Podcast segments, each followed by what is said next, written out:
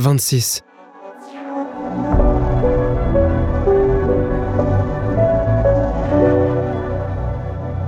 Du sol au ciel.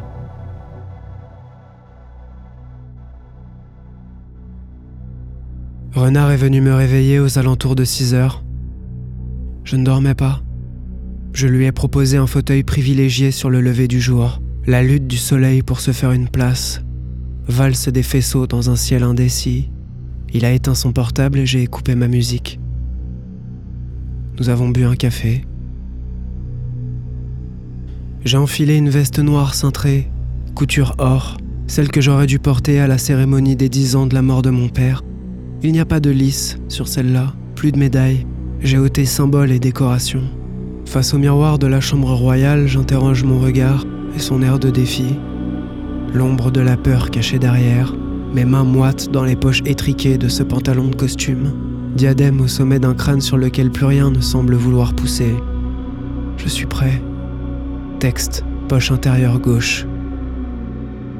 Toutes les trois minutes, Renard s'excuse. Il doit décrocher, calmer les nerfs du chef de cabinet de Monsieur le Président de la République. Il me dit qu'il ne faudra pas s'éterniser au palais. Grimaud risque d'arriver en avance. Nous ne parlons pas beaucoup ce matin. L'émotion ne doit pas être audible. Le château est haut. Les cartes sont légères. Nous marchons. Balade sous les plafonds de notre enfance. Ces murs ont abrité la naissance de nos sentiments et l'enterrement prématuré des plus fragiles. Ici, j'ai appris à parler, j'ai appris à me taire. On m'a enseigné la vie ici, et j'ai cherché un moyen d'y entrer, j'ai voulu grandir, puis j'ai rêvé d'évaporation, de choix, de liberté sans prix. J'ai appris l'homme ici, la solitude et la peur qu'elle entraîne, l'amour, l'ambition et l'excès. Ici, j'ai vomi l'homme. Les couloirs s'enchaînent, collision d'émotions contraires, la rencontre du froid et du chaud au fond des entrailles. Nous marchons, adultes, escortés par nos fantômes. Renard consulte sa montre, ajuste la manche de sa chemise avec celle de son costume. Cette fois-ci, le temps est venu.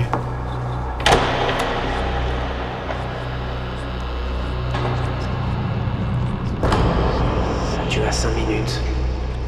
Le trône est confortable aujourd'hui. L'attraction démultipliée. Renard traverse la salle et me laisse seul en haut des quelques marches de marbre, sous ce lustre qui a pris tant de formes qui m'a conté tant d'histoires. Je descends les marches le long des statues. Là-bas reposent les anciens, accrochés au mur. Une succession de tableaux sévères, l'intolérance de mon père encadré en pied. Son regard peint pour suivre celui des autres s'applique à éviter le mien. À ses côtés, Victoria jonche le sol, amas de toile sur un lit de poussière. Je me vois avancer dans les miroirs qui longent l'allée centrale. La démarche lourde de mon géniteur, le visage effrayant de celle qui m'a supporté neuf mois, et pas un seul de plus.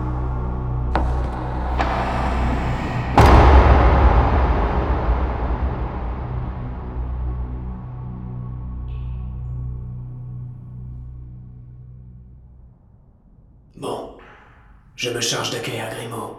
Renard m'a accompagné jusqu'au bout du tunnel. Il y tenait, persuadé que l'obscurité dissimulerait son angoisse. De l'autre côté de la porte, Marco m'attend, incapable de faire semblant. J'enverrai un signal à Comté. C'est moi qui vous récupère, après. Je serai là aussi. Tout est en place là-bas. Va. Je vais. En haut de l'escalier, l'église et ce groupe d'ombres regroupés autour d'un poste de radio à bout de voix.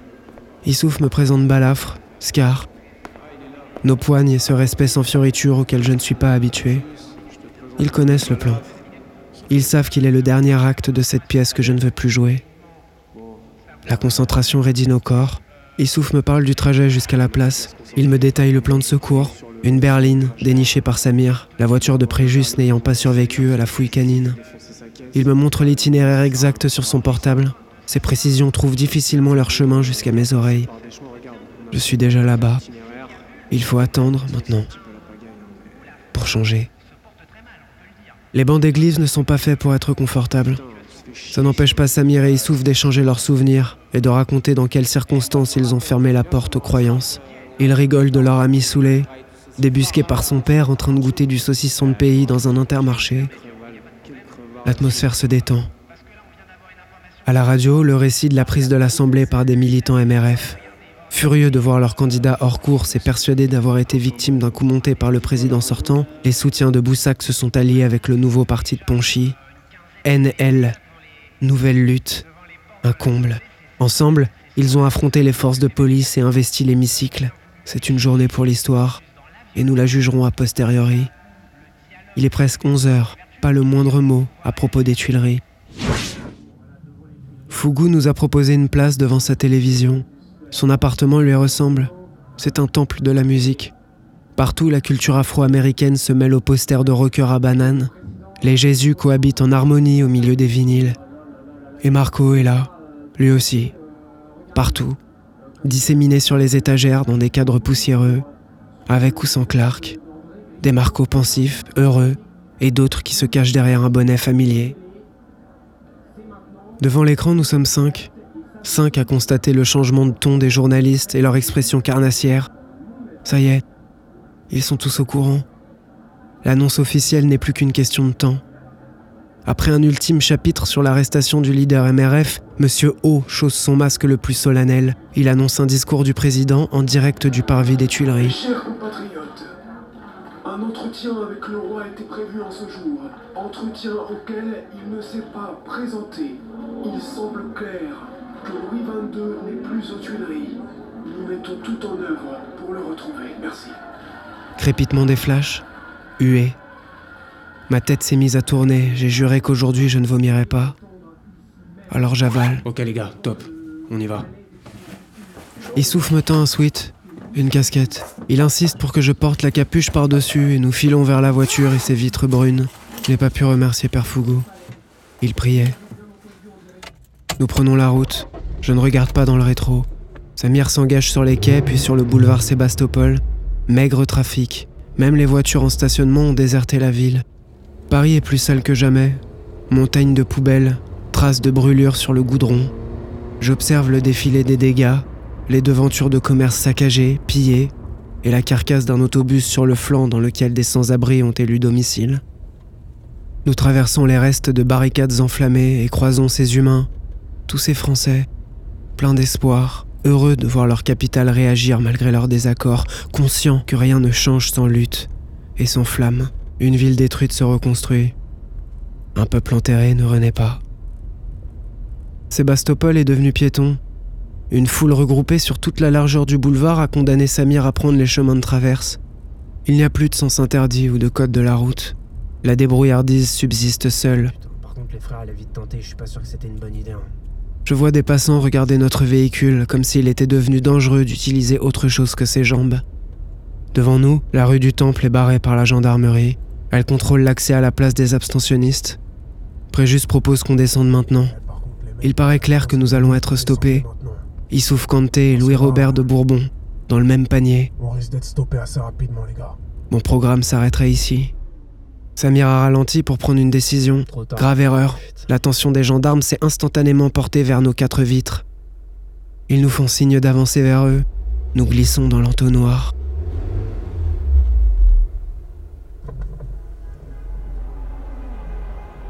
Bonjour, messieurs, les papiers du véhicule. Samir présente ses papiers et Préjus attire leur attention en jouant la patience. Il demande quand est-ce que tout ça va cesser et si un jour la circulation parisienne reprendra ses droits. Les trois bleus ne répondent pas. L'un d'eux épluche les papiers et les deux autres ont glissé leurs yeux dans l'habitacle. Issouf est plongé sur son téléphone, en pleine écriture d'un texto fictif. Moi je suis calme.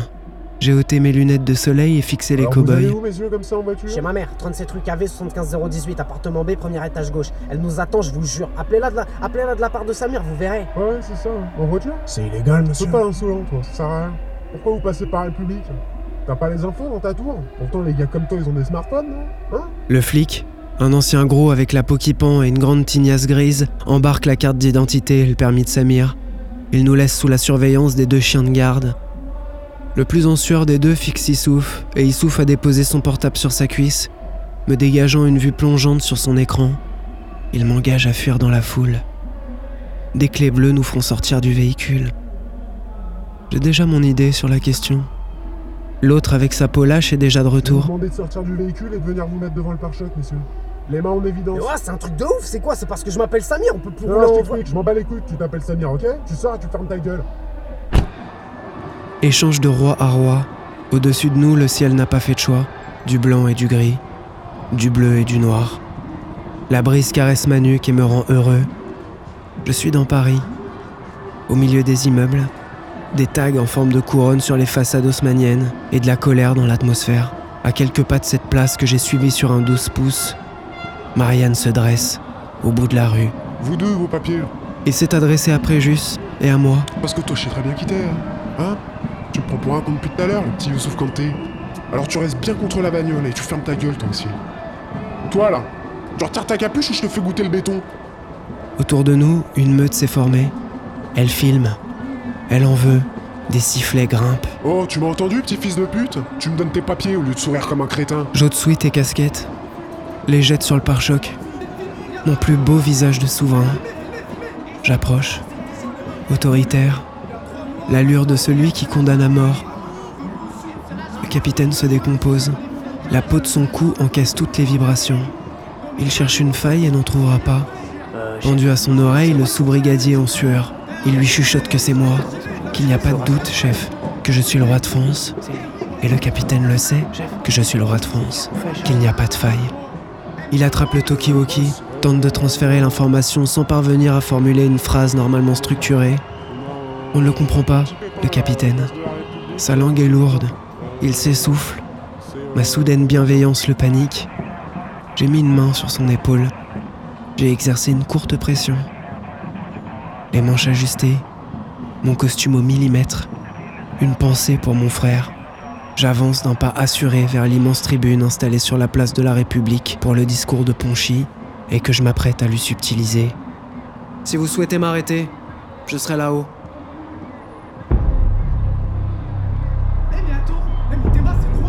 Certains ont compris, le groupe qui a suivi notre arrestation.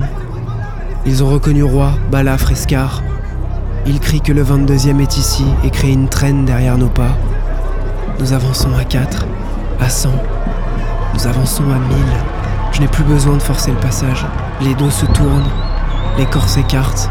Issouf est à mes côtés et la scène se dessine au bout de leur stupeur. Je sais comment se termine mon histoire avec eux. J'ouvre grand, j'absorbe. Je ne pense pas. Une main poche intérieure gauche. Allez, on y va Réfléchis pas, t'es prêt Devant l'escalier qui mène à la tribune, inspiration. Issouf. La couronne dans son ispac. Tiens, Une première marche. Autour de nous, des agents de sécurité protègent l'espace privé derrière la scène, dépassés par le changement de programme et l'accélération des rythmes cardiaques. Issouf me dit d'y aller. c'est le moment C'est le moment. Vas-y Je monte. Je compte, comme Issouf me l'a conseillé. Dix marches. Dix pas pour être au centre de la scène, comme dix étages. La foule s'étend. Infini. À perte de rue. Ceux qui militent encore et ceux qui ont troqué le bulletin contre le fusil de chasse du grand-père, les engagés, les défaitistes, les enragés et les cas perdus, des curieux, des sceptiques, ceux qui votent blanc et de toutes les couleurs, ceux qui n'ont jamais voté, les navigateurs aussi, qui sentent le vent tourner et hissent leur voile, d'autres qui n'en ont rien à foutre. Ils sont tous là. Ma couronne posée sur le pupitre. Ce silence lorsque je lève la main. Je n'aurai pas besoin de mon texte.